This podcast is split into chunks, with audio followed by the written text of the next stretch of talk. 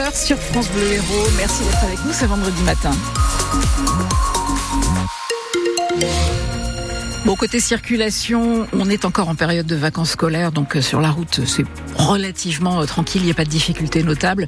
Euh, ça serait, un peu plus compliqué pour les trains aujourd'hui. On y reviendra évidemment dans ce journal. Côté météo, donc, pour aujourd'hui, c'est du gris, Sébastien. Oui, gris avec quelques averses même sur la moitié ouest de l'Hérault ce matin, mais ça va rester couvert sur l'ensemble du, département toute la journée. Au thermomètre, on a 15 degrés prévus autour du bassin de Thau comme à Montpellier, 14 dans le Biterrois ou à La Roque et 9 du côté de Saint-Pons. Pour soutenir les aidants qui s'occupent d'un proche malade, que faut-il faire en priorité? C'est la question qu'on vous posait euh, ce matin sur euh, France Bleu Héros et vous avez répondu majoritairement il faut leur offrir du temps. Eh bien, c'est justement ce que propose la Croix-Rouge.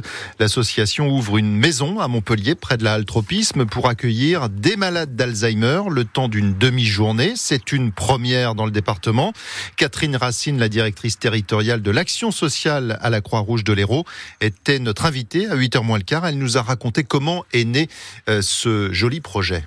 D'abord, nous avions eu en legs euh, la maison une petite euh, villa. Et puis, nous nous sommes dit qu'il y a quand même 225 000 nouveaux cas d'Alzheimer chaque année et qu'il était important d'aider les aidants. Parce que quand on est aidant, ça demande une énergie incroyable et donc euh, les aider en accueillant les personnes atteintes d'Alzheimer en début de parcours de 14h à 17h, euh, deux après-midi par semaine, pour pouvoir euh, laisser ce temps libre aux aidants pour, pourquoi pas, aller chez le coiffeur, aller faire des démarches administratives ou ne rien faire. Donc euh, les personnes s'inscrivent et, les personnes atteintes d'Alzheimer viennent euh, faire des, des jeux, des goûter, préparer euh, des petites recettes de cuisine.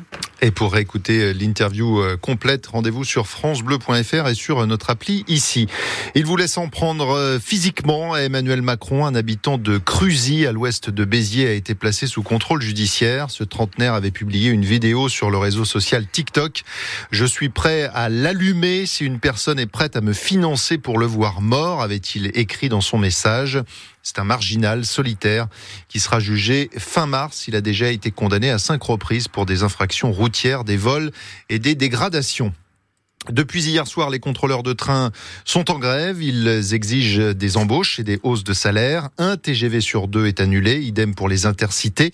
Et c'est perturbé aussi euh, pour les TER euh, en région. Beaucoup d'usagers se sont reportés sur le bus ou le covoiturage pour partir ou rentrer de vacances. Dans ce contexte, des députés et des sénateurs de droite relancent l'idée d'une proposition de loi pour interdire la grève pendant les vacances et les jours fériés. Pantalon, short ou jupe bleue, polo blanc, pull gris, avec l'écusson de l'école et de la ville. 200 petits biterrois ont récupéré leur uniforme hier. Une séance d'essayage était organisée au, Palais des Congrès de, de Béziers. C'est Frédéric Brossard de la mairie qui s'en occupe.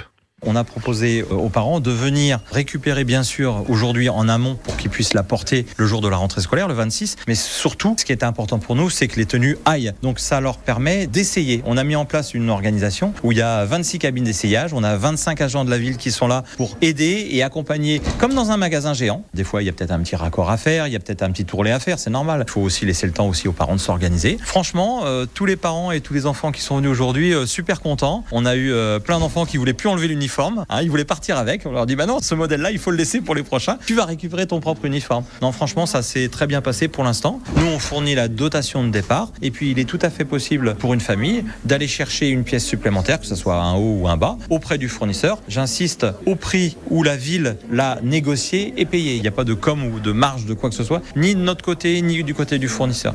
La tenue coûte 200 euh, euros, financée pour moitié par l'État, moitié par la mairie de, Béziers.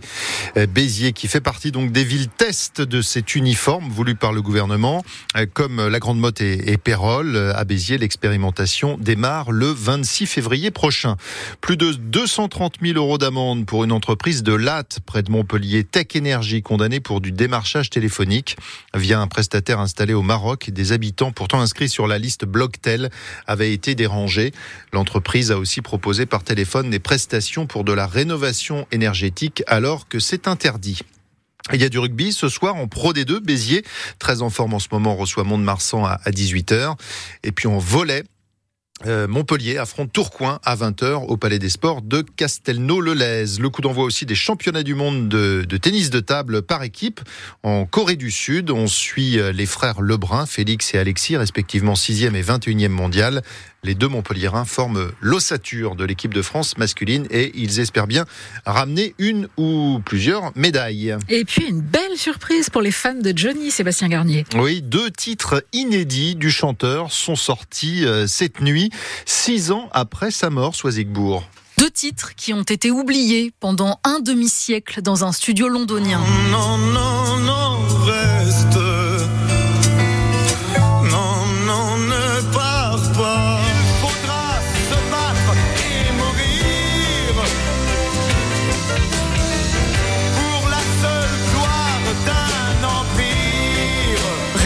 Waterloo, écrit par Philippe Labro et qui devait à l'origine figurer sur le 14e opus du rocker Flagrant délit, sorti en 1971.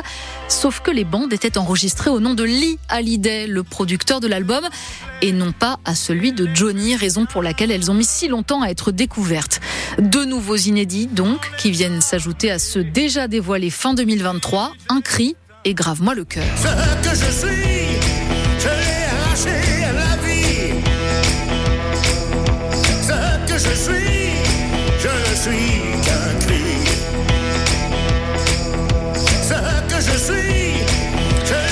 Voilà, euh, deux, deux titres, deux nouveaux titres donc euh, de Johnny Hallyday que vous pouvez découvrir sur francebleu.fr.